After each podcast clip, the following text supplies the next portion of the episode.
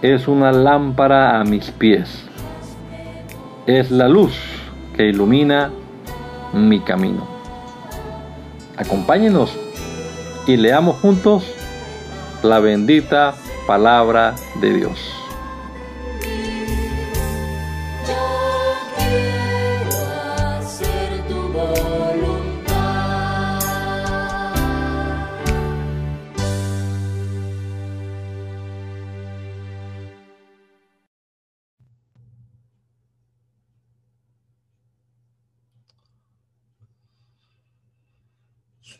Jesucristo, invocamos tu nombre en este día, Señor. Estamos empezando esta semana y gracias te damos, Señor Jesús, por poder hacerlo leyendo tu palabra. Te damos gracias por la vida, por la salud que nos da, Señor. Te damos gracias por la revelación que tenemos acerca de ti, Dios.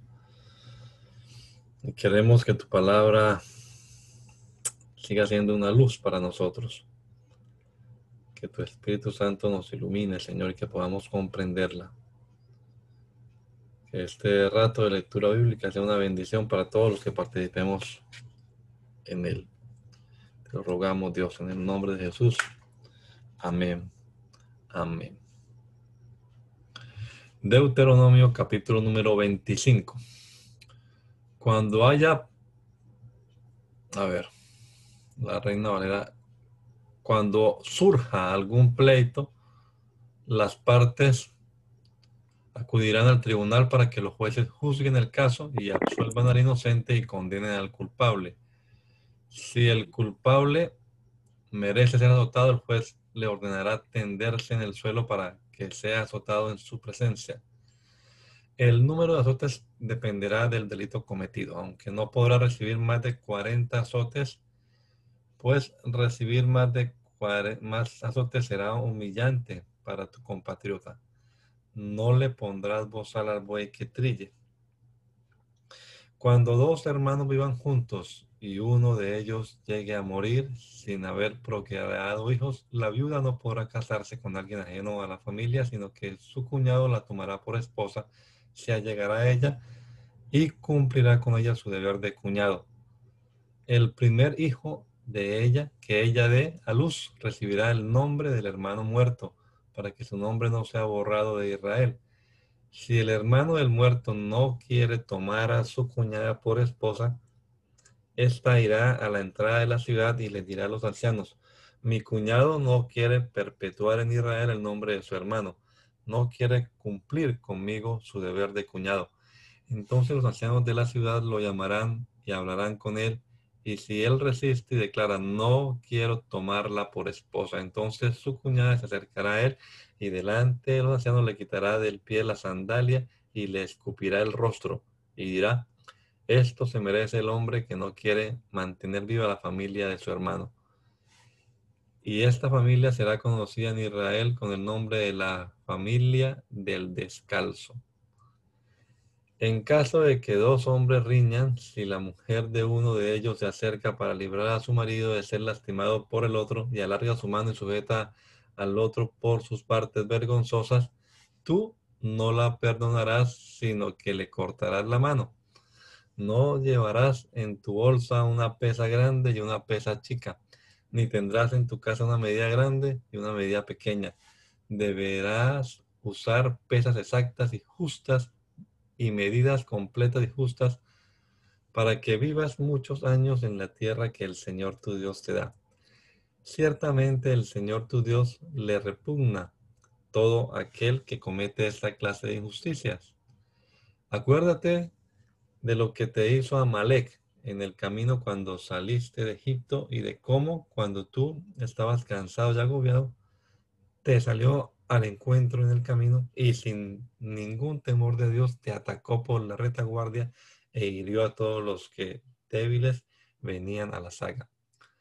Por lo tanto, cuando ya estés en la tierra que el Señor tu Dios te da en posesión, y el Señor tu Dios te haga descansar de todos los enemigos que te rodean, borrarás de debajo del cielo la memoria de Amalek. No lo olvides. Cuando hayas entrado en la tierra que el Señor tu Dios te da en posesión y la hayas tomado y habites en ella, tomarás una parte de todos los primeros frutos que obtengas de la tierra que el Señor tu Dios te da. La pondrás en una canasta y te dirigirás al lugar que el Señor tu Dios escoja como residencia de su nombre. Te presentarás ante el sacerdote que en esos días está en funciones y le dirás, hoy declaro ante el Señor tu Dios que he entrado en la tierra que el Señor juró dar a nuestros padres el sacerdote recibirá de tu mano la canasta y la colocará ante el altar del Señor tu Dios. Entonces tomarás la palabra y delante del Señor tu Dios dirás, un arameo errante fui, fue mi padre, con pocos hombres emigró a Egipto y allí se quedó a vivir. Y allí creció y llegó a ser una nación grande y fuerte y numerosa. Los egipcios nos maltrataron, nos oprimieron y nos impusieron una cruel esclavitud. Pero clamamos al Señor, el Dios de nuestros padres, y el Señor oyó nuestra voz y vio nuestra aflicción, nuestros pesados trabajos y nuestra opresión. Entonces el Señor nos sacó de Egipto con mano fuerte y brazo extendido y con señales y portentos que, causaban terror. Y nos trajo a este lugar y nos dio esta tierra, tierra que fluye leche y miel por eso ahora vengo aquí con los primeros frutos de la tierra que tú, Señor, me diste. Todo esto lo pondrás delante del Señor tu Dios y delante de Él te postrarás. Después de esto tú y tu familia y los levitas y extranjeros que convivan contigo harán fiesta por todo el bien que el Señor tu Dios te ha dado. Cuando en el año tercero, que es el año del diezmo, hayas apartado la décima parte de tus frutos la repartirás entre los levitas, extranjeros, huérfanos y viudas que hayan en tus aldeas, para que coman hasta quedar satisfechos. Entonces dirás delante del Señor tu Dios, todo lo consagro a ti, lo he sacado de mi casa. Todo lo consagrado a ti lo he sacado de mi casa y se lo he dado a los levitas y extranjeros y a los huérfanos y a las viudas, conforme a todo lo que me has mandado. No he desobedecido tus mandamientos, ni los he olvidado. No comí nada de ello mientras estuve de luto, ni lo consumí mientras estaba yo impuro. Tampoco ofrecí nada de ello a los muertos. Más bien, mi Señor y Dios, he obedecido tu voz y he cumplido con todo lo que me has mandado. Dígnate asomarte desde el cielo, desde tu santa mansión y bendice a Israel, que es tu pueblo, y bendice la tierra que nos has dado, tierra que fluye leche y miel, tal y como se lo juraste a nuestros padres. Este día el Señor tu Dios te manda que cumplas estos estatutos y decretos. Ten cuidado de ponerlos por obra, por, por obra con todo tu corazón y con toda tu alma. Este día declaras, declaras solemnemente que el Señor es su Dios, que andarás en sus caminos y cumplirás sus estatutos, mandamientos y decretos, y que obedecerás su voz. Este día el Señor declara que tú eres su pueblo, su posesión exclusiva, tal y como te lo ha prometido. Así que cumple todos sus mandamientos.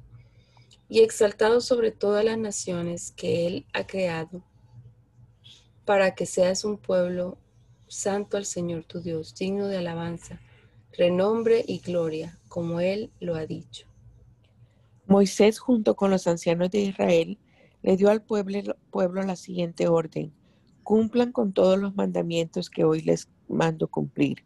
Cuando cruces el río Jordán y pases a la tierra que el Señor tu Dios te da, levantarás unas piedras grandes y las revocarás con cal una vez que hayas cruzado el río y entres en la tierra que el Señor tu Dios te da, tierra que fluye leche y miel, escribirás en esas piedras todas las palabras de esta ley, tal y como el Señor, el Dios de tus padres, te lo ha ordenado.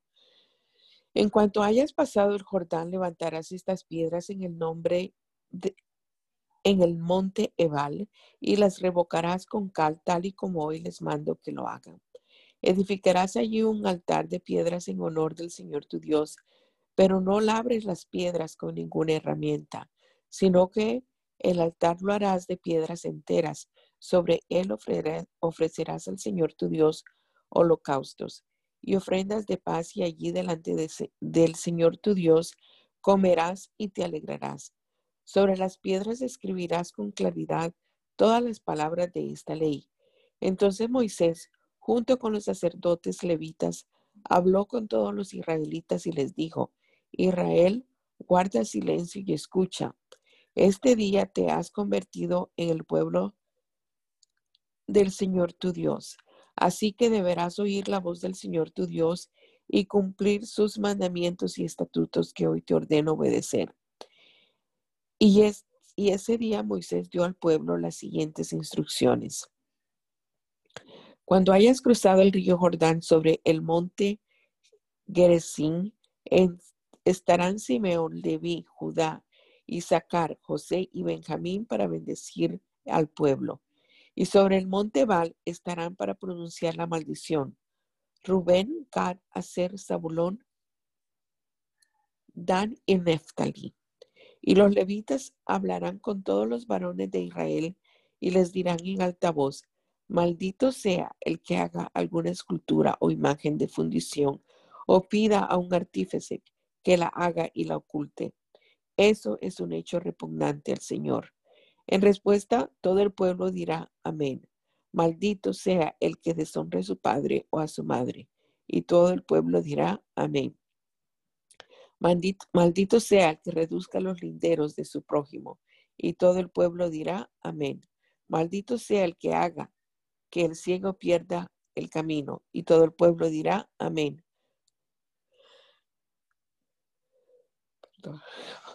Maldito sea el que tuerza los derechos del extranjero, del huérfano, del huérfano y la viuda.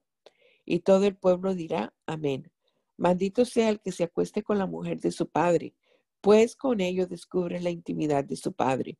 Y todo el pueblo dirá, amén. Maldito sea el que tenga relaciones sexuales con un animal. Y todo el pueblo dirá, amén. Maldito sea el que se acueste con su hermana, sea esta hija de su padre o hija de su madre. Y todo el pueblo dirá, amén. Maldito sea el que se acueste con su suegra. Y todo el pueblo dirá, amén. Maldito sea el homicida anónimo. Y todo el pueblo dirá, amén. Maldito sea el que mate a un inocente a cambio de dinero. Y todo el pueblo dirá, amén. Maldito sea el que no se comprometa a cumplir las palabras de la ley. Y todo el pueblo dirá, amén. Mami, ¿puedes leer el 28? Amén. Si tú escuchas con atención la voz del Señor tu Dios y cumples y pones en práctica todos los mandamientos que hoy te mando cumplir, el Señor tu Dios te exaltará sobre todas las naciones de la tierra. Si escuchas la voz del Señor tu Dios, todas estas bendiciones vendrán sobre ti y te alcanzarán. Bendito serás tú en la ciudad y bendito en el campo. Bendito será el fruto de tu vientre, el fruto de tu tierra, el fruto de tus bestias y las crías de tus vacas y los rebaños de tus ovejas.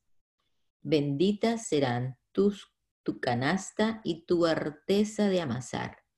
Bendito serás cuando entres y bendito cuando salgas. El Señor derrotará a tus enemigos que se levanten contra ti. Por un camino saldrán contra ti y por siete caminos huirán de ti. El Señor enviará su bendición sobre tus graneros y sobre todo aquello en que pongas tu mano, y te bendecirá en la tierra que el Señor tu Dios te te da.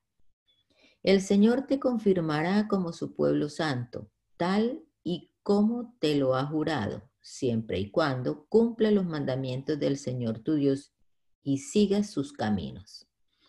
Todos los pueblos de la tierra verán que en el nombre del Señor verán que el nombre del Señor es invocado sobre ti y te temerán.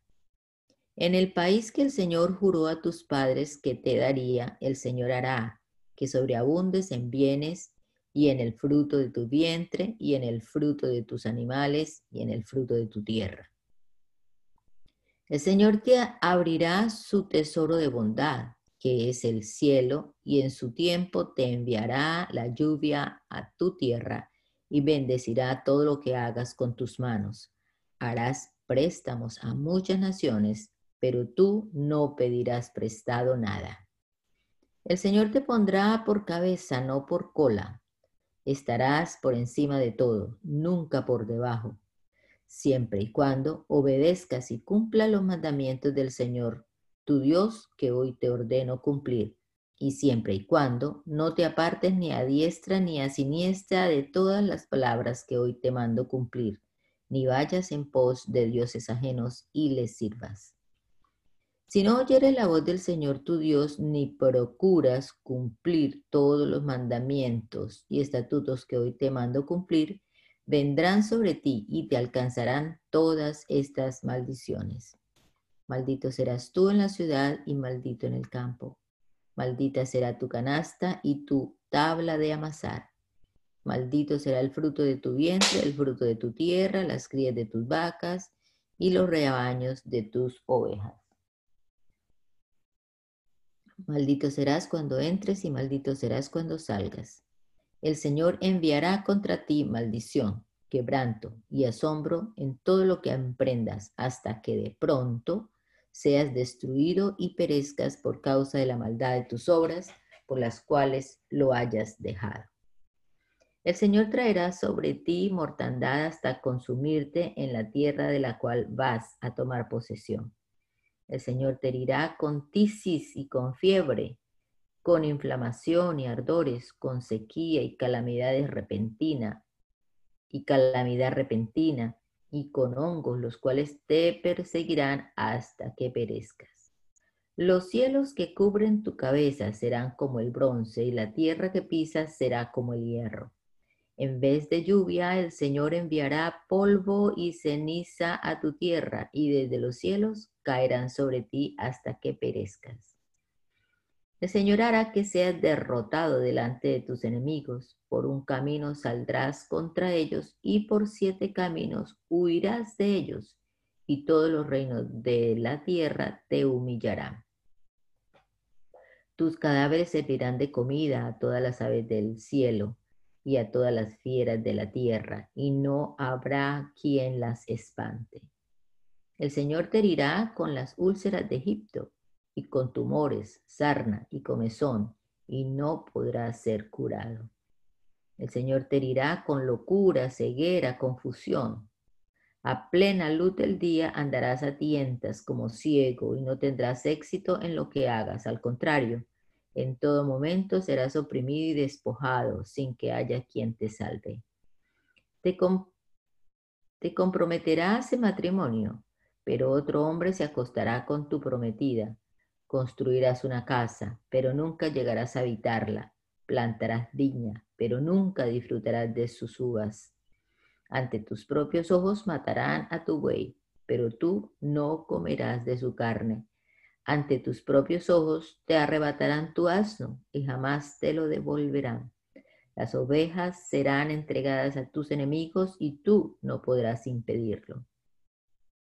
Ante tus propios ojos tus hijos y tus hijas serán entregados a otra gente y tú no podrás impedirlo. Y día tras día tus ojos desfallecerán esperando que vuelvan. Gente que jamás conociste se comerá, el fruto de tu tierra y de todo tu trabajo, y día tras día serás oprimido y quebrantado. Lo que veas con tus ojos te hará perder el juicio. El Señor te herirá con pústula maligna en las rodillas y en las piernas, y desde la planta del pie hasta la coronilla, y no podrás ser sanado. El Señor te llevará a ti y al rey que hayas puesto para que te gobierne a una nación que ni tú ni tus padres conocieron, y allá servirás a dioses ajenos de palo y de piedra. Serás motivo de horror y objeto de comentarios y de burlas de todos los pueblos a donde el Señor te lleve. Sembrarás mucha semilla en el campo y cosecharás muy poco, porque la langosta la consumirá. Plantarás viñas y las cultivarás, pero no vendimiarás las uvas ni beberás el vino, porque los gusanos se las comerán. Tendrás olivos por todo tu territorio, pero no te ungirás con el aceite, porque las aceitunas se secarán, se caerán. Tendrás hijos e hijas, pero no los retendrás, porque serán llevados en cautiverio. Todos tus árboles y todos los frutos de tu tierra serán consumidos por la langosta. Los extranjeros que vivan en tus ciudades se alzarán por encima de ti, mientras que tú caerás muy bajo. Ellos te harán préstamos, pero tú no podrás prestarles nada. Ellos serán la cabeza y tú serás la cola. Todas estas maldiciones vendrán sobre ti y te perseguirán y te alcanzarán hasta acabar contigo por no haber atendido a la voz del Señor tu Dios para cumplir los mandamientos y los estatutos que Él te mandó cumplir y para siempre serán en ti y en tu descendencia una señal y una prueba. Puesto que no serviste al Señor tu Dios con alegría y con gozo de corazón cuando Él te dio abundancia de todo, acabarás siendo esclavo de los enemigos que el Señor envía contra ti, sufrirás de hambre y de sed, y carecerás de ropa y de todas las cosas. El Señor pondrá sobre tu cuello un yugo de hierro hasta destruirte. De muy lejos, del otro extremo de la tierra, el Señor traerá contra ti una nación que, vuela como el águila. Es una nación cuya lengua no entiendes, gente de rostro feroz que no respeta a los ancianos ni perdona a los niños. Y se comerá las crías de tus ganados y los frutos de tu tierra hasta hacerte perecer. No te dejará nada de trigo, ni de mosto, ni de aceite, ni una sola cría de tus vacas, ni de los rebaños de tus ovejas, hasta que haya destruido, hasta que te haya destruido.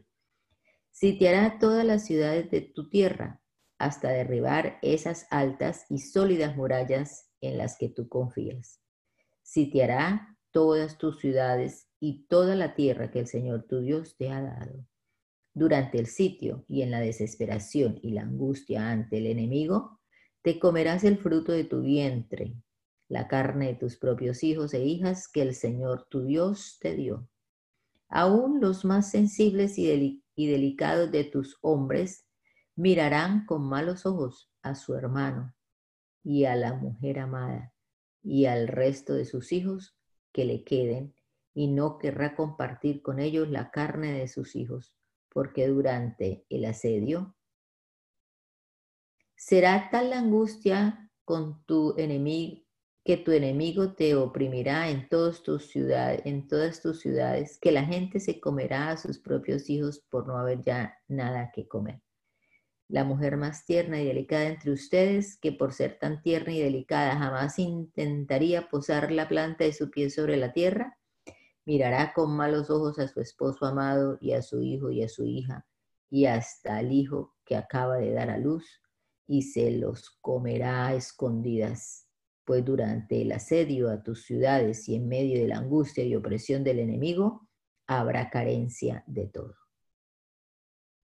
Si no tienes cuidado de poner por obra todas las palabras de esta ley escritas en este libro, ni temes este nombre glorioso y temible, el Señor tu Dios. Entonces el Señor aumentará en gran manera tus plagas y las plagas de tu descendencia, plagas grandes y permanentes y enfermedades malignas y duraderas, y traerá sobre ti todos los males de Egipto delante de los cuales temistes y no te dejarán en paz. Asimismo, el Señor enviará sobre ti toda enfermedad y toda plaga no escrita en el libro de esta ley hasta que seas destruido en lugar de haber sido innumerables como las estrellas del cielo, muy pocos de ustedes sobrevivirán por no haber obedecido la voz del Señor su Dios.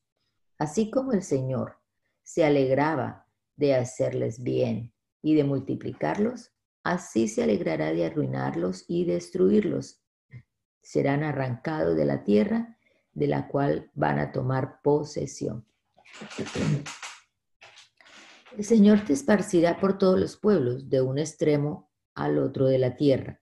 Allí servirás a dioses ajenos de madera y de piedra que ni tú ni tus padres conocieron jamás. Ni siquiera entre estas naciones descansarás, ni la planta de tu pie hallará reposo, pues pues allí el Señor te dará un corazón temeroso y tus ojos desfallecerán y tu ánimo decaerá. Tu vida estará en constante peligro y el miedo te dominará noche y día y no tendrás la vida segura. Será tal el miedo que dominará tu corazón y tan terrible lo que verán tus ojos que por la mañana dirás, cómo quisiera que ya fuera tarde. Y por la tarde dirás, cómo quisiera que ya fuera otro día. El Señor te hará volver a Egipto en naves, por el camino por el cual te había dicho que nunca más volverías, y allí ustedes serán vendidos a sus enemigos como esclavos y esclavas y no habrá nadie que los compre. Estas son las palabras del pacto que el Señor ordenó a Moisés celebrar, celebrar en Moab con los hijos de Israel, además del pacto que concertó con ellos en Horeb. Moisés llamó a todos los israelitas y les dijo, Ustedes han visto con sus propios ojos todo lo que el Señor ha hecho en la tierra de Egipto con el faraón y con todos sus siervos y con todo su país. Ustedes son testigos de esas grandes pruebas y señales y maravillas. Pero hasta el día, pero hasta este día el Señor no les ha dado la capacidad de entender, ni de ver, ni de oír. Durante 40 años yo los he conducido por el desierto y ni la ropa ni las sandalias que llevan puestas se les, ha, se les han gastado. Y para que sea y para que sepan que yo soy el Señor su Dios, tampoco han tenido que comer pan ni beber vino o sidra. Cuando ustedes llegaron a este lugar, el rey Sijón de, de Hezbón y el rey Og de Basán nos salieron al encuentro para pelear contra nosotros y los derrotamos. Luego tomamos posesión de su tierra y la entregamos a Rubén y a Gad y a la media tribu de Manasés como su propiedad. Así que ustedes deben cumplir con las palabras de este pacto y ponerlas por obra para que prosperen en todo lo que hagan. Este día todos ustedes, los varones de Israel, están en presencia del Señor su Dios, tanto los jefes de, tribu como los ancianos y los oficiales, lo mismo que sus niños y sus mujeres, y los extranjeros que, que habitan entre ustedes, desde los que cortan la leña hasta los que acarrean el agua. Y esto es para que entren en el pacto del Señor su Dios y en el juramento que el Señor su Dios hace hoy con ustedes, para confirmarlos hoy como su pueblo y para que Él sea su Dios, tal como Él lo ha dicho y jurado a Abraham, Isaac y Jacob, los antepasados de ustedes. Este pacto y este juramento no lo hago solamente con ustedes, lo hago delante del Señor nuestro Dios con los que hoy están aquí presentes con nosotros y también con los que no están hoy aquí con nosotros. Ustedes saben cómo vivimos en Egipto y cómo hemos pasado por medio de las naciones que hemos encontrado a nuestro paso. Ustedes han visto sus hechos repugnantes y los ídolos de madera, piedra, plata, oro, que tienen consigo no vayan a ser que alguno de ustedes, hombre o mujer, familia o tribu, aparte hoy su corazón del Señor nuestro Dios y vaya y sirva a los dioses de esas naciones. No vaya a ser que haya entre ustedes alguna raíz que produzca hiel o ajenjo, y que al oír las palabras de esta maldición, él se bendiga a sí mismo y diga, aun cuando persista yo en endurecer mi corazón, voy a estar bien, pues eso podría perjudicarlos a todos, buenos y malos. El Señor no, no querrá perdonarlo, sino que su ira y su celo se encenderá contra ese hombre y caerá sobre él todas las maldiciones escritas en este libro. Y el Señor borrará su nombre de debajo del cielo. El Señor lo, lo apartará para mal de todas las tribus de Israel conforme a todas las maldiciones del pacto escritas en este libro de la ley y lo condenará, condenarán las generaciones futuras y los hijos que nazcan después de ustedes y los extranjeros que vengan de lejanas tierras al ver las plagas de aquella tierra y las enfermedades con que el Señor la habrá azotado. Toda su tierra será calcinada con azufre y sal. No será sembrada ni producida nada, ni producirá nada, ni crecerá en ella hierba alguna, como sucedió en la destrucción de Sodoma y Gomorra, y de Adma y de Cebollín, Cebollín a las que el Señor destruyó en el furor de su ira. Mas aún todas las naciones dirán, ¿por qué hizo esto el Señor con esta tierra? ¿Qué significa el alrededor de este gran enojo?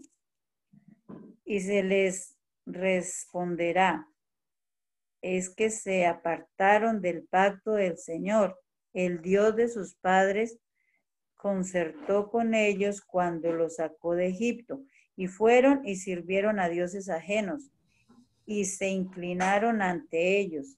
Eran dioses que nunca antes conocieron y que nada les habían dado. Por eso se encendió la ira del Señor contra esta tierra y trajo sobre ella todas las maldiciones escritas en este libro.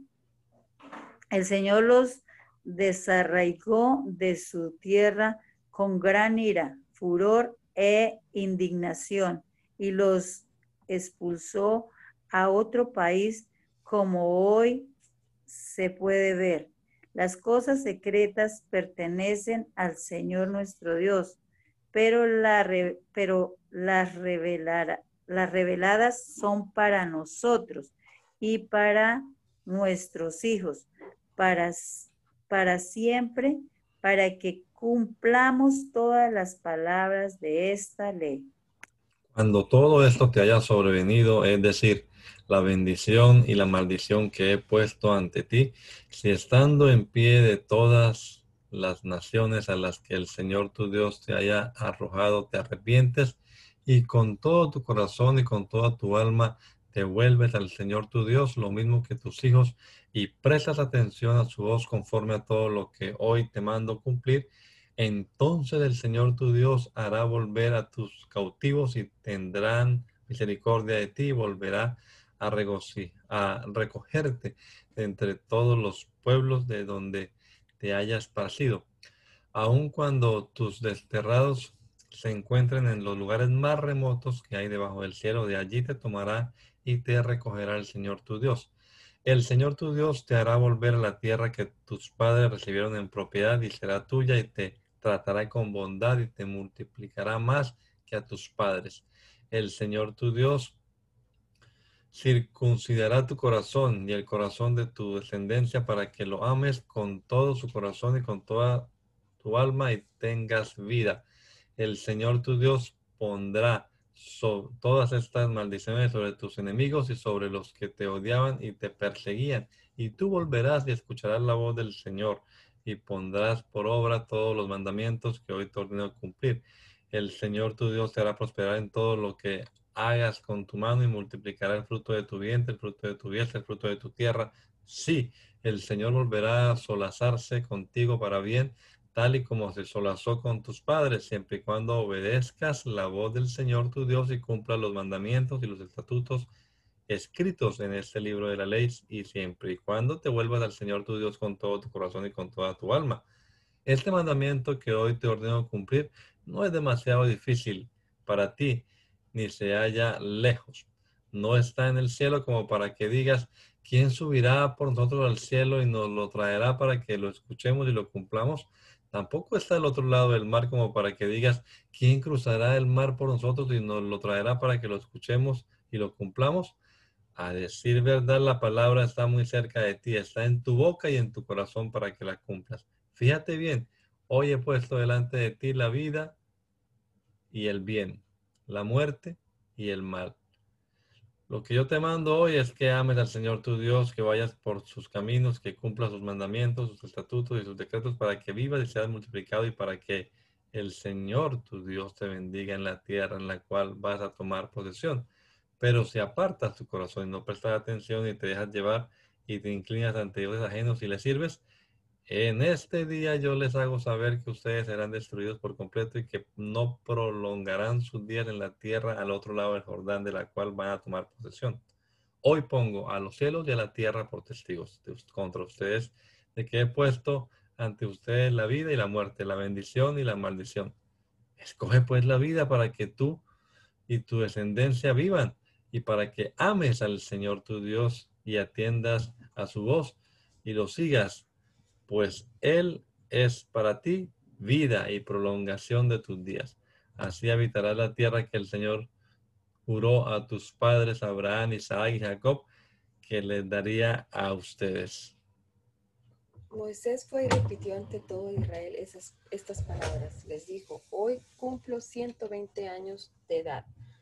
Ya no puedo salir ni entrar. Además, el Señor me ha dicho, tú no vas a cruzar este río Jordán. Será Josué quien lo cruce delante de ustedes, como el Señor lo ha dicho. Con él lo cruzará el Señor su Dios, y él será el quien él y será él quien destruya a estas naciones que tienen delante de ustedes para que tomen posesión de ellas. El Señor hará con ellos lo mismo que hizo con Sihón y con Og, los reyes de los amorreos a quienes destruyó, y con su tierra, y con su tierra. El Señor los pondrá en sus manos y ustedes harán con ellos conforme a todo lo que les he ordenado. Esfuércense ni cobren ánimo, no teman, ni tengan miedo de ellos, porque contigo marcha el Señor tu Dios, y Él no te dejará ni te desamparará. Moisés llamó a Josué y en presencia de todo Israel le dijo, Esfuérzate y anímate, porque tú entrarás con este pueblo a la tierra que el Señor juró a sus padres que les daría, y tú les darás posesión de ella. El Señor va delante de ti, Él estará contigo, y no te dejará ni te desamparará. No temas ni te intimides.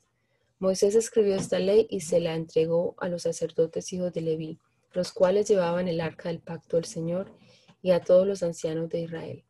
Luego Moisés les dijo, les dio la siguiente orden. Cada siete años, en el año de la condonación de deudas y durante la fiesta de las enramadas, cuando todo Israel se presente delante del Señor tu Dios en el lugar que Él escoja, leerás esta ley en voz alta, a oídos de todo Israel. Congregarás a todo el pueblo, es decir, a hombres, mujeres y niños, y a los extranjeros que iban en tus ciudades, para que oigan y aprendan y teman al Señor su Dios, y se dediquen a cumplir todas las palabras de esta ley Así los hijos de Israel, de ellos que no conocieron esta ley, la oirán y aprenderán a temer al Señor su Dios todos los días que vivan en la tierra al otro lado del Jordán, que es a donde se dirigen para tomar posesión de ella. El Señor le dijo a Moisés, mira, el día de tu muerte se acerca. Así que llama a Josué y espérenme en el tabernáculo de reunión para que le dé mis órdenes. Moisés y Josué se dirigieron al tabernáculo de reunión y allí esperaron. Entonces el Señor se apareció en el tabernáculo en la columna de nube y ésta se detuvo sobre la puerta del tabernáculo. Allí el Señor le dijo a Moisés, tú vas ahora a dormir con tus padres. Pero este pueblo se rebelará y me será infiel con los dioses ajenos de la tierra a la cual van a entrar. Me abandonará y anulará el pacto que he concertado con ellos. Cuando esto suceda, se encenderá mi furor contra ellos y los abandonaré, les daré la espalda y serán destruidos.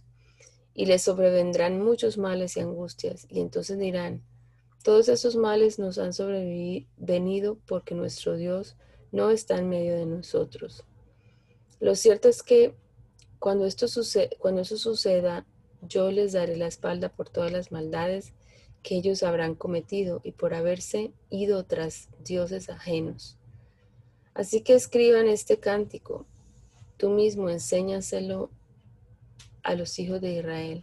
Ponlo en sus labios para que este cántico me sirva de testimonio contra los hijos de Israel.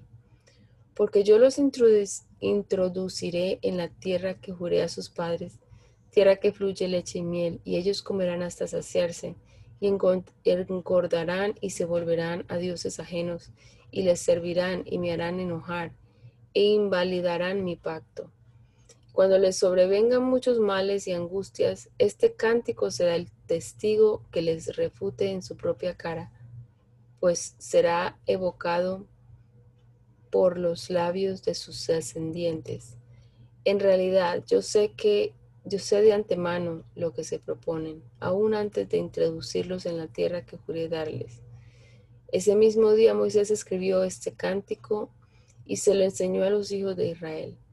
Y el Señor le dio esta orden a Josué, hijo de Nun. Esfuérzate y anímate, que tú vas a hacer que los hijos de Israel entren en la tierra que juré darles. Yo estaré contigo. Cuando Moisés terminó de escribir en, en un libro todas las palabras de esta ley. A los levitas que llevaban el arca del pacto, el Señor les dio la siguiente orden. Tomen este libro de la ley y pónganlo junto al arca del pacto del Señor su Dios. Déjenlo allí como testigo contra ustedes.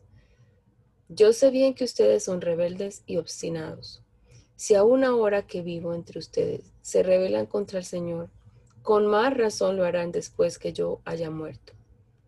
Reúnan a mi alrededor a todos los ancianos de sus tribus y a sus oficiales que yo voy a decirles claramente estas palabras y a, y a poner a los cielos y a la tierra como testigos contra ellos.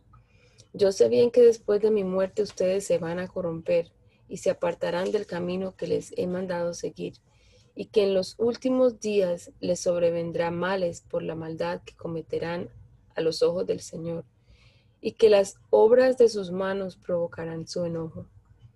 Entonces Moisés repitió ante toda la congregación de Israel todas las palabras de este cántico. Escúchenme cielos que voy a hablar, que oiga la tierra lo que dirán mis labios. Mi enseñanza se derramará como la lluvia, mis razonamientos caerán como el rocío, serán como la llovizna sobre la grama, como gotas de agua sobre la hierba. Voy a proclamar el nombre del Señor. Voy a enaltecer nuestro Dios. Él es nuestra roca y su obra es perfecta. Todos sus caminos son de justicia. Él es Dios de la verdad, justo y recto. En Él no hay ninguna maldad. La corrupción no es suya, sino de sus hijos, que son gente torcida y perversa. Tú, pueblo loco e ignorante, ¿así le pagas al Señor? Él es tu Padre, es tu Creador, Él te hizo y te afirmó. Acuérdate de los tiempos pasados, trae la memoria los años ya idos, pregúntale a tu Padre y te lo dirá, y a tus ancianos y te contarán. Cuando el Altísimo dio su herencia a las naciones, cuando hizo el reparto entre el género humano, Él estableció los linderos de los pueblos según el número de los hijos de Israel. La porción del Señor es su pueblo, Jacob es la herencia que le tocó. Lo encontró en un lugar deshabitado, en un yermo horrible y solitario. Lo atrajo hacia él mismo y lo instruyó. Lo cuidó como a la niña de sus ojos, así como el águila, el águila revolotea sobre el nido y anima a sus polluelos a volar y extiende sus alas y los levanta en vilo y los sostiene sobre sus alas. Así también el Señor los guió sin la ayuda de ningún Dios extraño.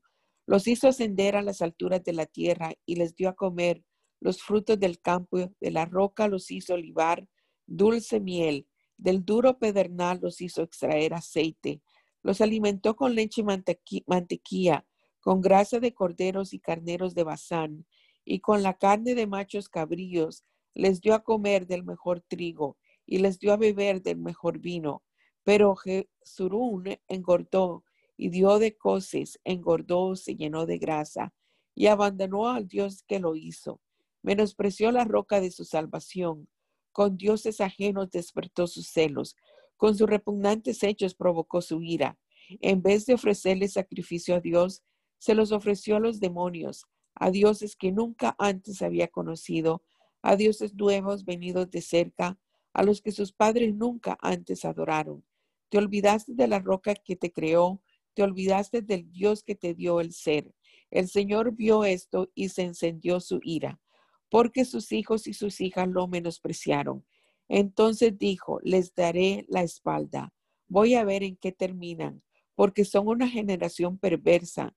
Son unos hijos inconstantes, despiertan mis celos con sus ídolos, provocan mi enojo con dioses que no son dioses, pero yo también los provocaré a celos con un pueblo que no es pueblo. Provocaré su enojo con una nación insensata, porque mi ira es un fuego ardiente y arderá ante las, arderá hasta las profundidades del sepulcro. Devorará la tierra y sus frutos y consumirá los fundamentos de los montes. Amontonaré sobre ellos calamidades Lanzaré sobre ellos mis saetas. El hambre, la fiebre y la peste los consumirán y acabarán con ellos. También enviaré contra ellos colmillos de fieras y el veneno de serpientes de la tierra.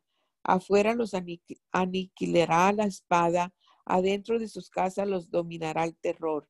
Lo mismo a jóvenes que a doncellas, lo mismo a niños de pecho que a gente anciana.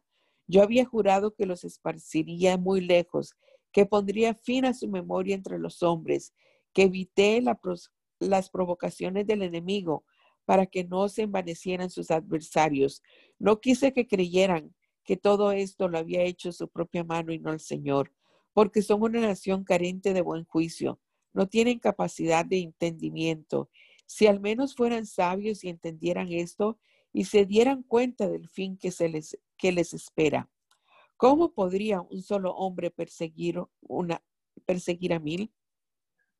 Si yo, el Señor, no se los hubiera vendido, ¿cómo podrían solo dos poner en fuga a diez mil si yo, su roca, no se lo hubiera entregado? La roca de aquellos no es como nuestra roca, y hasta nuestros enemigos pueden constatarlo. La vid de ellos es la vid de Sodoma, es de los campos de Gomorra. Sus uvas son uvas ponzoñosas y producen racimos de amargura. Su vino es un veneno de serpientes, no es sino mortal ponzoña de áspides. ¿Acaso no he guardado esto conmigo y lo tengo sellado entre mis tesoros? A mí me corresponde tomar venganza. En su momento caerán y les daré su merecido. Ya se acerca el día de su aflicción. Pronto viene los que lo que les tengo preparado. Si el Señor juzgará a su pueblo y por amor de sus siervos cambiará de parecer al ver que sus fuerzas se ha debilitado y que ya no quedan siervos ni libres, entonces dirá, ¿y dónde están sus, dioses? Esas rocas en las que se refugiaban, que se comían la la gracia de sus sacrificios y bebían el vino de sus libaciones. Que se levanten y vengan a ayudarlos, que vengan a defenderlos. Reconozcan ahora que yo soy Dios y que no hay otros dioses conmigo. Yo doy la vida y yo la quito. Yo hiero de muerte y yo, la y yo devuelvo la vida. Y no hay nadie que pueda evitarlo. Yo levanto la mano hacia los cielos y juro que vivo para siempre. Cuando afilé mi espada reluciente y eché mano de ella en el juicio, tomaré venganza de mis enemigos y a los que me odian les daré esto merecido. Empaparé de sangre mis saetas y mi espada se saciará de carne viva y de la sangre de los heridos y de los cautivos, de las cabezas de mis enemigos de larga melena. Ustedes las naciones alaben al pueblo del Señor, porque Él vengará la sangre de sus siervos y tomará venganza de sus enemigos. Él hará expiación por la tierra de su pueblo. Moisés se presentó ante el pueblo junto con Josué, hijo de Nun, les repitió todas las palabras de este cántico. Y cuando Moisés terminó de recitar todas estas palabras ante todo Israel, les dijo, entréguense de corazón a cumplir todas las palabras de esta ley que hoy les he expuesto y vean que sus hijos las cumplan y ocúpense de cumplirlas. No se trata de palabras sin sentido, sino que se trata de su propia vida.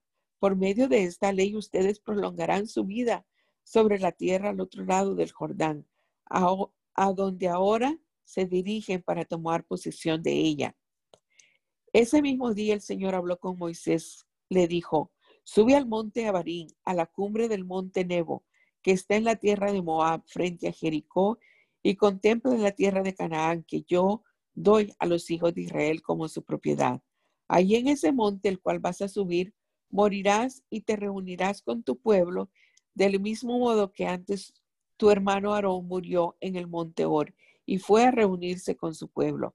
Allá en las aguas de Meribá, de Cádiz, en el desierto de Sin, ustedes pecaron contra mí delante de los hijos de Israel, y delante de ellos no me santificaron. Por eso solo verás ante tus ojos la tierra que voy a dar a los hijos de Israel, pero no entrarás en ella.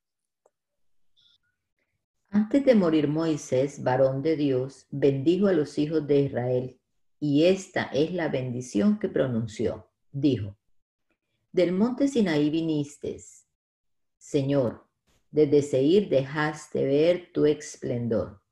Desde el monte de Parán resplandeciste cuando viniste entre millares de santos con la ley de fuego en tu mano derecha. Tú, Señor, amas a tu pueblo. Todo tu pueblo santo está en tus manos por eso ellos siguen tus pasos y reciben de ti su dirección. Moisés nos encargó una ley, que es la herencia de la congregación de Jacob.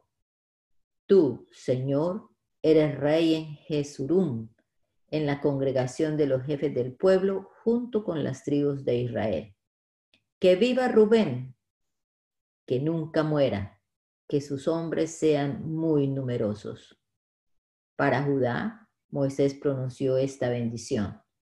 Señor, oye la voz de Judá y hazlo volver a su pueblo, que sean sus propias fuerzas suficientes y que seas tú su ayuda contra sus enemigos. A Leví le dijo, que sean el Urín y el Tumín para tu hombre fiel.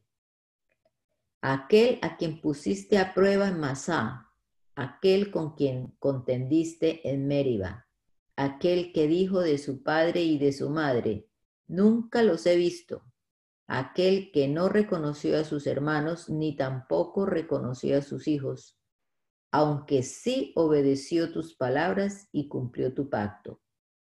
Él enseña tus preceptos a Jacob, instruye en tu ley a Israel, Pone delante de ti el incienso y coloca sobre tu altar el holocausto. Señor, bendice todo lo que él haga y recibe con agrado la obra de sus manos. Hiere de muerte a sus enemigos y, y que jamás se levanten quienes lo odian. A Benjamín le dijo, el amado del Señor vivirá confiado cerca de él y se apoyará sobre sus hombros, pues el Señor lo protegerá siempre a José le dijo, que el Señor bendiga tu tierra con las mejores lluvias de los cielos y con las aguas que brotan del abismo. Que el Señor te bendiga con los mejores frutos del sol y con los ricos productos de la luna. Que el Señor te bendiga con los mejores frutos de los montes perennes y con la abundancia de las montañas eternas, con los mejores dones de toda la tierra y con el favor del que habita en la zarza. Que todo esto se derrame sobre José, sobre aquel que es el príncipe de sus hermanos. Su poder es el del primogénito de un toro. Sus astas son recias como las de un búfalo. Con ellas corneará a todos los pueblos hasta los confines de la tierra. Así son las diez legiones de Efraín, así son las cien legiones de Manasés. A Zabulón le dijo, Tú, Zabulón, te alegras cuando sales, y tú, Isaacar, cuando te quedas en tus tiendas. Llamarán a los pueblos a su monte, y allí ofrecerán sacrificios de justicia, se aprovecharán de la abundancia de los mares y de los tesoros escondidos en la arena.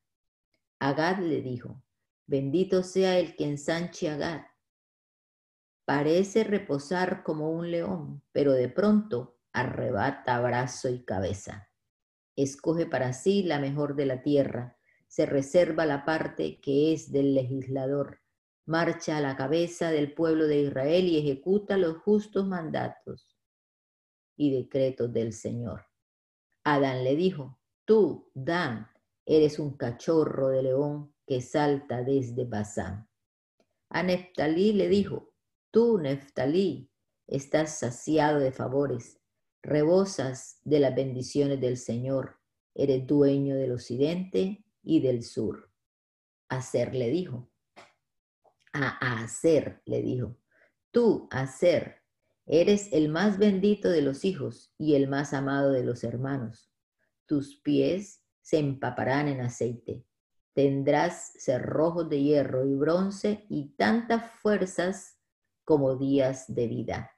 No hay Dios como el Dios de Jesurum, que cabalga sobre las nubes de los cielos para venir con su grandeza en tu ayuda. El Dios eterno es tu refugio, a quien la tierra siempre te apoya delante de ti, desalojó al enemigo y te ordenó que lo destruyeras. Vive confiado, Israel, habitas solitario, fuente de Jacob, en la tierra de trigo y de vino. También tus cielos destilan rocío. Bienaventurado tú, Israel, ¿quién como tú, quién como tú, pueblo que el Señor ha rescatado? El Señor es tu escudo y tu socorro es la espada de tu triunfo, tus enemigos serán humillados, tú aplastarás sus lugares altos.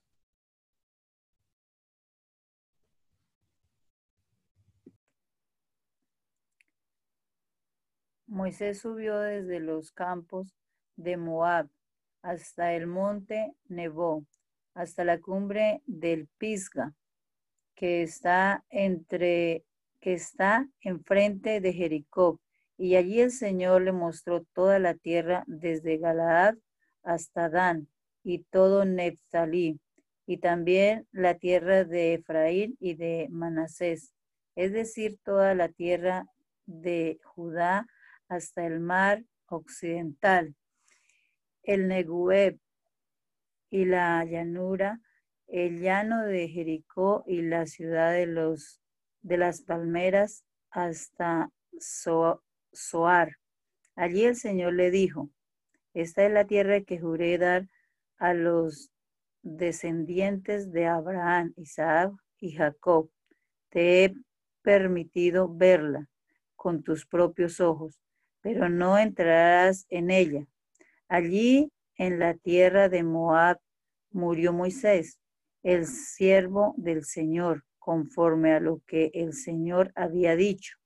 Y allí mismo lo enterró en el valle, en la tierra de Moab, frente a Bet Pegor. Y hasta el día de hoy nadie conoce el lugar donde fue sepultado. Cuando Moisés murió tenía 120 años de edad, pero sus ojos nunca se le nublaron ni perdió su vigor. Los hijos de Israel, lloraron a Moisés en los campos de Moab durante 30 días.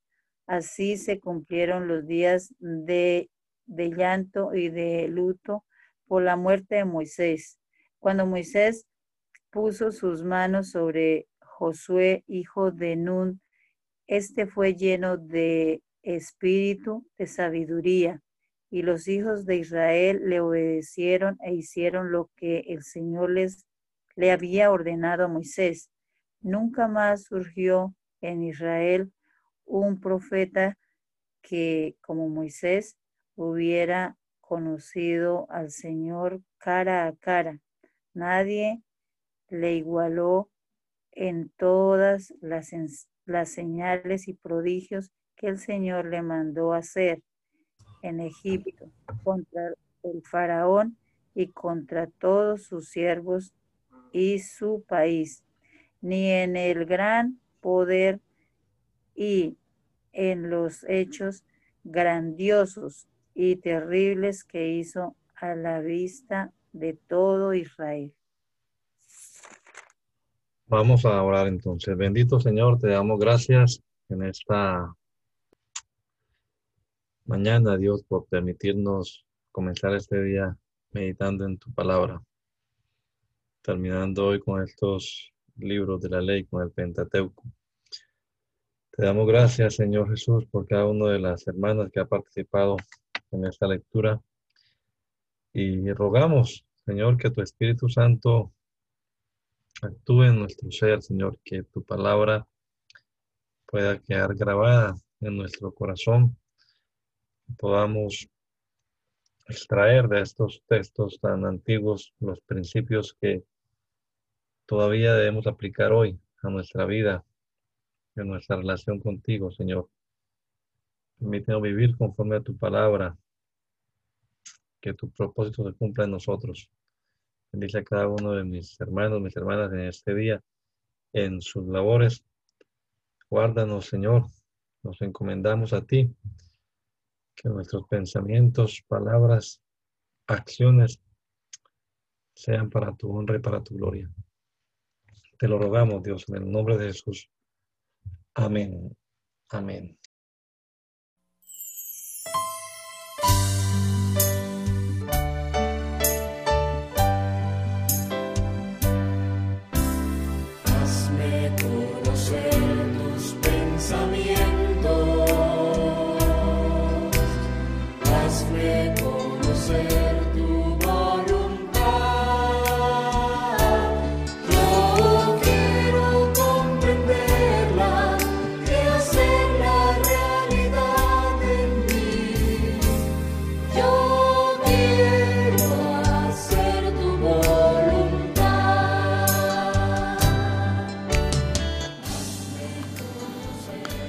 El mandamiento es lámpara y la enseñanza es luz.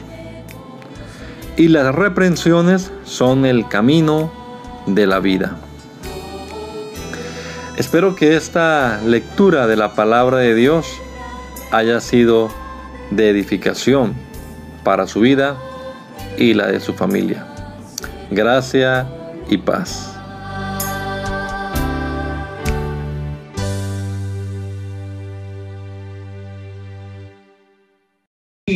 Narra algo así hermoso. Mire, dice Isaías 32, 13, sobre la tierra de mi pueblo subirán espinos y cardos, y aún sobre todas las casas en que hay alegría, en la ciudad de alegría. ¿Eso, eso a qué te suena? Eso es crisis, una crisis terrible. Y, y la crisis era mayor, dice el versículo 14, que los palacios quedarían desiertos y la multitud de la ciudad cesará. Las torres y fortalezas se volverán cuevas para siempre y allá van a descansar asnos monteses y ganados van a ser la majada. Pero luego de la crisis siempre viene el avivamiento, hermano. Y dice el versículo 15 que esa crisis se terminaría en el momento que el Espíritu Santo se derramase. Dice que hasta que sobre nosotros sea derramado el espíritu de lo alto. Y entonces el desierto se convierte en campo fértil. Y el campo fértil sea estimado por bosque y habitará el juicio en el desierto y en el campo fértil morará la justicia. Y escuche qué lindo esto dice, y el efecto de la justicia será paz, y la labor de la justicia, reposo y seguridad para siempre, y mi pueblo habitará en morada de paz, en habitaciones seguras y en recreos de reposo. Es decir, hermano querido, Israel vivió esas épocas, vivió la crisis y luego el avivamiento. ¿Por qué? Porque el Espíritu Santo se derramó. El Espíritu Santo descendió sobre Israel y vino después de un periodo de depresión y tribulación. Si usted mira eh, la historia hebrea, usted notará cómo siempre el Espíritu Santo venía después de esos periodos largos, a veces de depresión, de tribulación, y la nación se volvía a la justicia y se volvía a Dios y se convertían las tribulaciones en bendición y en prosperidad. Eso le pasaba a Israel y a la iglesia de alguna manera, hermano querido, también nos ha pasado situaciones de esa clase y Dios siempre después de las crisis nos ha traído avivamiento. Pero no solo a la iglesia, hermano, no solo a Israel, el mismo Cristo. ¿Acaso él no tuvo su crisis? ¿Acaso la cruz no fue una crisis terrible?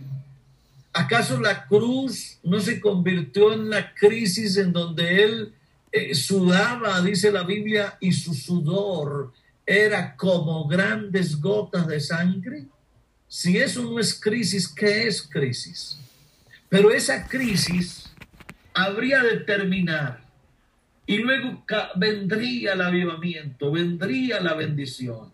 Isaías 53 dice con todo eso, Jehová quiso quebrantarlo, sujetándole a padecimiento. Mírelo ahí está la crisis clara.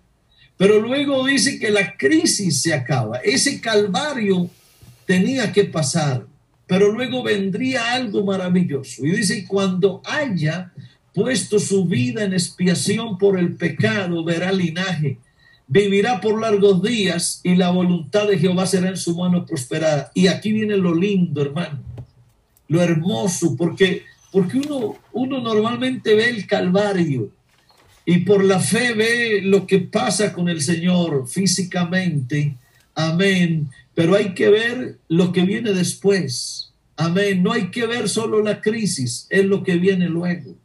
Yo estos días pensaba en eso, hermano, en medio de esta pandemia, y, yo decía, es que en, en las noches de tormenta, no, no cae, no cae la brisa. Y esas noches pasan. Y, esos aguaceros fuertes lo que hacen es remojar la tierra, fertilizarla. Y, y después de los aguaceros se levantan los árboles y las flores hermosas. Así que cada vez que tú veas un aguacero fuerte, no veas solo el aguacero, mira lo que vendrá después del mismo vendrá un hermoso jardín, unos árboles echando frutas hermosas, será todo lindo. Yo, yo, yo no estoy viendo, hermano, solo esta pandemia. Yo, yo creo que después de esta pandemia van a venir cosas lindísimas. Mire lo que dice Isaías 53, 11, que cuando él haya puesto su vida en expiación por el pecado, dice, verá linaje y dice el versículo 11, verá el fruto de la aflicción de su alma y quedará satisfecho. Aleluya. Aleluya, hermano, eso fue lo que pasó en la cruz. La cruz es una crisis terrible, pero una crisis que luego trajo vida, que trajo redención, que trajo bendición, que trajo regeneración, que trajo renovación, que trajo salvación que bienvenida a la cruz, porque detrás de ella vino tu salvación y la mía. Bienvenida a la crisis, porque después vendrá el gran avivamiento. Ahora, hermano, no, no, no me digas, por ejemplo, que, que antes del Pentecostés no hubo encierro. ahorita estamos en eso precisamente, encierro, encierro. Estamos con los brazos cruzados en muchas ocasiones confinados en nuestras casas, nuestros pueblos, las ciudades, los países, todo el mundo está hoy eh, encerrado y, me estoy acordando, guardando las proporciones, ¿Acaso, hermano, antes del Pentecostés no vino un encierro? ¿No estaban encerrados aquellos primeros hombres que luego conformarían la iglesia del Señor? ¿No estaban ellos encerrados, unánimes, juntos? ¿No llevaban ya varios días alejados de todos, allá en un aposento alto con las puertas cerradas, ventanas cerradas, estaban allá encerrados esperando una promesa y estando encerrados, aleluya, en medio de esa crisis, amén, vino de repente del cielo un estruendo, aleluya, como un viento recio que soplaba y llenó la casa donde estaban todos sentados. Y yo creo, hermano, que eso es lo que tendrá que pasarnos ahora. Hoy la iglesia de alguna manera está encerrada. De alguna forma no estamos pudiendo hacer el trabajo que tenemos que hacer. Parece que las puertas se nos cerraron, todo está complejo, pero ahí en medio del encierro el Espíritu Santo se va a derramar. Aleluya. Y vamos a salir de aquí, hermano, como, como disfrutando, déjeme decirlo, de algún nuevo Pentecostés. Me parece que después de este encierro vendrá otro gran Pentecostés para la iglesia y que Dios te permita a ti y a mí hacer parte de ese gran avivamiento. Es que para seguir poniendo ejemplos, hermano, tiempo faltaría. ¿Acaso la iglesia primitiva, después de ese Pentecostés, no sufrió otra crisis? ¿No te acuerdas de la gran persecución? ¿No te acuerdas? como la iglesia estaba cómoda. Y aquí es donde yo quiero llamar la atención. Muchas veces la comodidad y el confort nos, bueno, hermanos. nos hace dar sueño, nos hace entrar en un letargo. Y ahí cuando viene el sueño o el letargo, muchas veces Dios usa la crisis para que tú y yo despertemos. A, ver, déjame, te cito el caso de la iglesia primitiva habían pasado cosas maravillosas. El Espíritu Santo se había derramado con fuerza, con poder. Habían miles de hombres ya. Eh, tres mil habían bautizado aquí, cinco mil después, así que eran ocho mil, eran más, y Jerusalén estaba llena de hombres y mujeres felices, adorando a Dios. Pero, pero llegó la crisis ¿Por qué llega la crisis? Está la iglesia en Jerusalén junta toda y ¿por qué aparece la gran persecución? Esa persecución que ocurrió en Jerusalén fue una crisis terrible y alguien podrá decir, ¿y Dios por qué lo permite? ¿Y Dios por qué permite que el imperio persiga a la iglesia y por qué empiezan a aparecer mártires y por qué la sangre de los cristianos se derrama y por qué, qué hace Dios, dónde está Dios, como dijo el salmista, ¿dónde está Dios? O como dijo Job, ¿quién me diera el hallar a Dios? ¿Dónde estará Dios? Yo iría. Muchas veces uno, hermano, cuando ve las crisis, uno, uno dice, ¿y qué se hizo Dios? ¿Por qué Dios no actúa? Ejemplo, hermano, ahorita eh, cuando vemos que uno de nuestros pastores eh, fallece por causa del virus, o los hermanos en la iglesia, o la situación de la economía, uno muchas veces es tentado a, a, preguntarle, Señor, ¿y tú qué te hiciste? ¿Dónde estás, Señor? ¿Qué pasa contigo? Pero no te olvides, hermano querido, que Dios no se ha ido. Él está en la barca. La barca se está moviendo, el viento está fuerte, las olas golpean, pero el Señor está en la barca, así que no hay nada que temer. Esa, esa persecución, que fue una crisis, trajo bendición. ¿Sabes por qué? Porque ahí fue donde resultó la expansión de la iglesia. Si, si esa crisis no hubiera llegado, la iglesia en Jerusalén se hubiera quedado ahí toda recogida. Pero dice el capítulo 8 de los Hechos que los que fueron esparcidos óyelo bien, los que fueron esparcidos, los que fueron objeto de la crisis, los que fueron perseguidos, los que, los que fueron eh, de alguna manera eh, llevados forzosamente a huir, iban por todas partes, pero iban anunciando el Evangelio.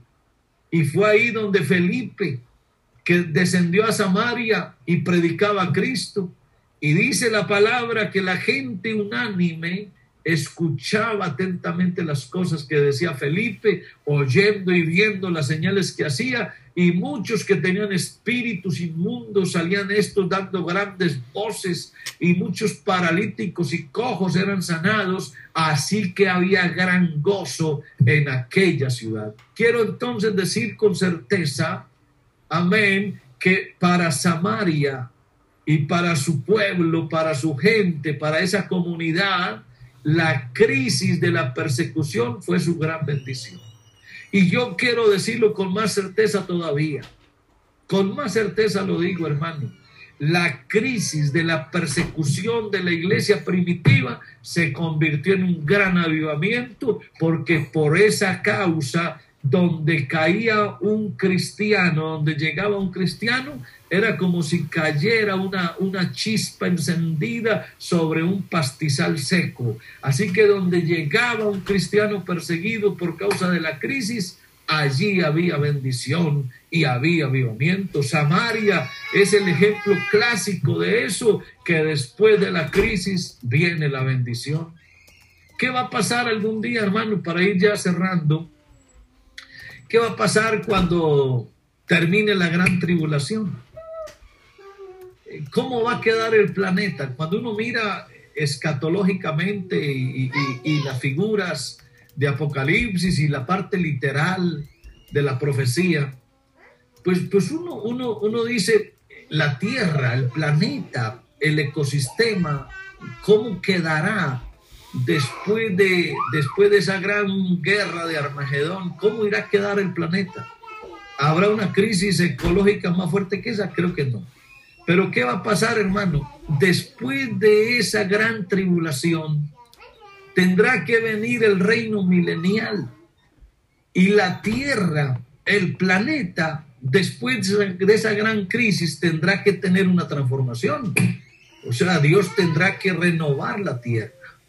Así que después de la crisis vendrá de alguna manera una tierra renovada.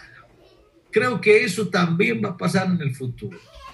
En la vida de los cristianos es así. Es necesario que a través de muchas tribulaciones, déjeme le cambio ya la palabra tribulación por crisis, es necesario que a través de muchas crisis entremos en el reino de Dios. Entonces no se nos olvide, hermanos, que después de la tormenta viene la calma. no sé si me estoy alargando mucho, hermano, excúsenme, eh, pero, pero no quiero cerrar en la reflexión sin, pensar en, el gran avivamiento en la época de Ezequías. Esa, esa fue otra crisis terrible eh, en la que estaba Israel, porque había un rey llamado Acaz. Ese rey comenzó a reinar.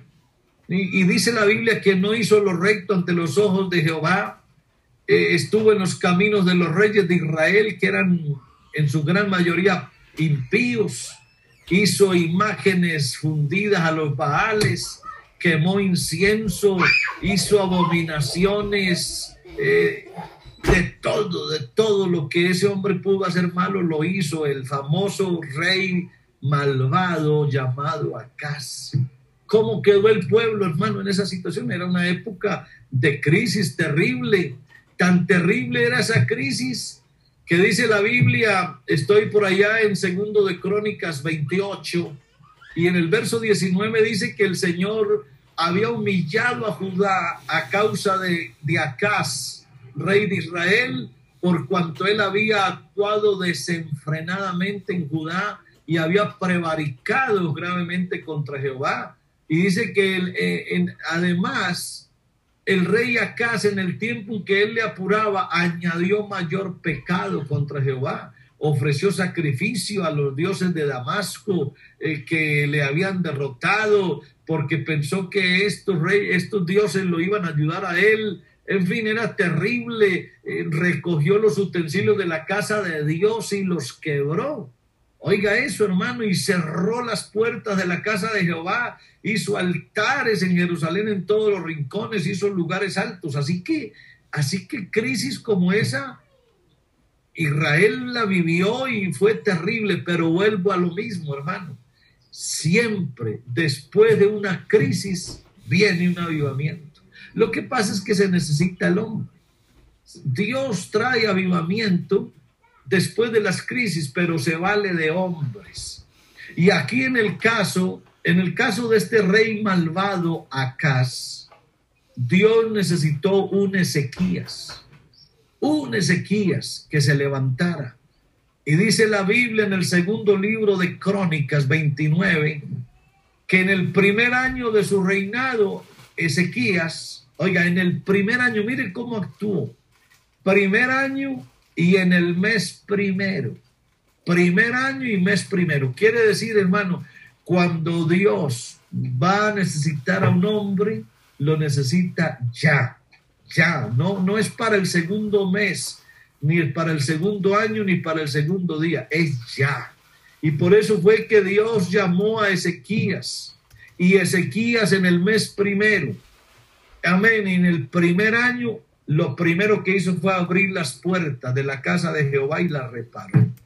Y mandó a traer los sacerdotes y los levitas, los reunió en la plaza oriental y dice la Biblia que los mandó a santificarse, los mandó a santificarse y, y habló de toda la crisis en la que estaba, la situación era compleja, pero algo maravilloso pasó, hermano. Dice la Biblia que después que Dios usó a Ezequías, vino un gran avivamiento. Esa época de crisis de Acaz terminó. Terminó la abominación, terminó la idolatría, terminó la corrupción, terminó la época cruel y ahora Dios usando un hombre se levanta una gran, un gran avivamiento. Y dice, y dice la Biblia, amén, que los levitas todos llegaban con los instrumentos y los sacerdotes con trompetas y se sacrificó el holocausto en el altar que hacía tiempo estaba cerrado y comenzó otra vez el holocausto y empezó el cántico, la alabanza, las trompetas y, y, la adoración y dice la Biblia que toda la multitud adoraba y los cantores cantaban y los trompeteros sonaban las trompetas y todo eso duró hasta que se consumió el holocausto. Hermano, llegó el avivamiento, aleluya. Llegó el avivamiento, ellos alabaron con gran alegría y se inclinaron y adoraron. Y así hubo abundancia de holocaustos, amén. Y quedó restablecido el servicio de la casa de Jehová. Y me gusta mucho como el escritor dice, que se alegró Ezequías con todo el pueblo. Es decir, esa época de Acaz pasó, esa crisis terminó y ahora vino un gran avivamiento. Y dice que se alegró Ezequías con todo el pueblo de que Dios hubiese preparado el pueblo porque la cosa fue hecha rápidamente. Creo que estas experiencias de Israel y de la iglesia tienen que ser para nosotros, hermano, una lección clara de lo que Dios permite y de lo que Dios podrá hacer. Amén. Dios, Dios hace que las crisis pasen cuando Él quiera y sepa que han de pasar. Pero luego necesita hombres. Y aquí me refiero a ti, mi pastor, tú que me oyes en esta mañana. A ti Dios te necesita para después de esta crisis. Dios en otras épocas siempre ha levantado hombres para enfrentar las crisis. Abraham lo levantó en el tiempo de Sodoma. A Noé lo levantó para el tiempo del diluvio. A Moisés lo levantó para ponerse al frente del faraón y pasar el desierto. Todas esas son crisis. Para pasar el Jordán, levantó a Josué. Para ser un faro en la oscuridad, levantó a Samuel.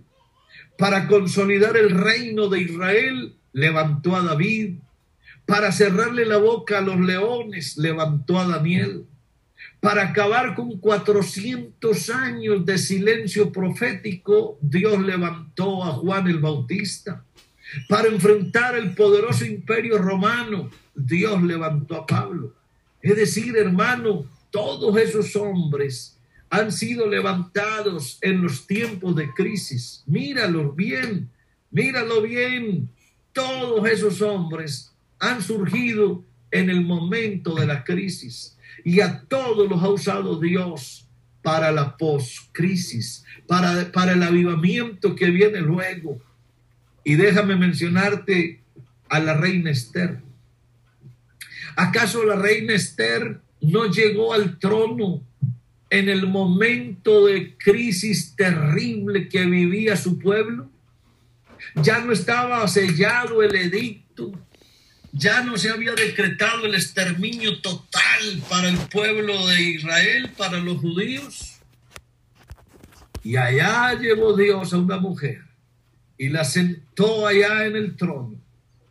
Y ella por momentos parece que no entendía por qué Dios la había llevado allá, hasta que recibió la nota de su tío que le dijo, ¿quién sabe si para esta obra ha llegado? ¿Quién sabe si para esta hora ha llegado? Esa mujer llegó en el momento de la crisis para luego despertar un gran avivamiento en su pueblo, para evitar el exterminio de su pueblo, para que la muerte no llegara a su pueblo. Dios llevó a esa mujer allá y la usó. Ella se dejó usar en los tiempos de crisis. Hermano ministro, con todo el cariño que te tengo, con todo el aprecio y el respeto, yo te hago la pregunta en esta hora. ¿No crees? ¿No crees que para este tiempo que nos ha tocado vivir, Dios te llamó a ti y a mí? Ya los grandes hombres que nos antecedieron ya se fueron. Ahora estás tú y estoy yo. Tú allá, yo acá. ¿No será, hermano, que es hora de reflexionar por qué Dios a esta generación le permitió pasar por esta crisis terrible en la que está el mundo. ¿No será, hermano, que tú y yo estamos hoy en las manos de Dios y que nos vamos a postrar y le vamos a decir, Señor, úsame porque yo quiero hacer parte del gran avivamiento que llega? Dios ha llamado obreros en este tiempo en el que nos ha tocado vivir, que es el final de los siglos. Dios ha llamado obreros y se les ha llamado obreros de la hora undécima, porque solo resta un poco, un poco, aún un poquito, y el que ha de venir vendrá y no tardará. Aleluya. Mas el justo por la fe vivirá. Y si retrocediere, no agradará mi alma. Mas nosotros no somos de los que retroceden para perdición, sino de los que tienen fe para preservación del alma. Por eso, hermano querido, solo resta un poco para que se cierre el programa de Dios con la iglesia. Yo lo digo hoy con alegría y con autoridad. Bienaventurado el obrero, bienaventurado el pastor, bienaventurado el ministro que sabe para qué lo llamó Dios Bienaventurado este, eres pastor si te dispones a hacer la voluntad del que te llamó. Bienaventurado eres mi compañero de milicia si te dejas usar para que el nombre de Jesucristo sea enaltecido. Hoy Dios te está buscando a ti y a mí. Por allá en el capítulo 22 de Ezequiel y el versículo 30 quedó registrado una frase que me golpea el alma. Dice, y busqué, y busqué entre ellos hombre que hiciese vallado y que se pusiese en la brecha delante de mí a favor de la tierra para que yo no la destruyese y la noticia es triste y no lo hallé.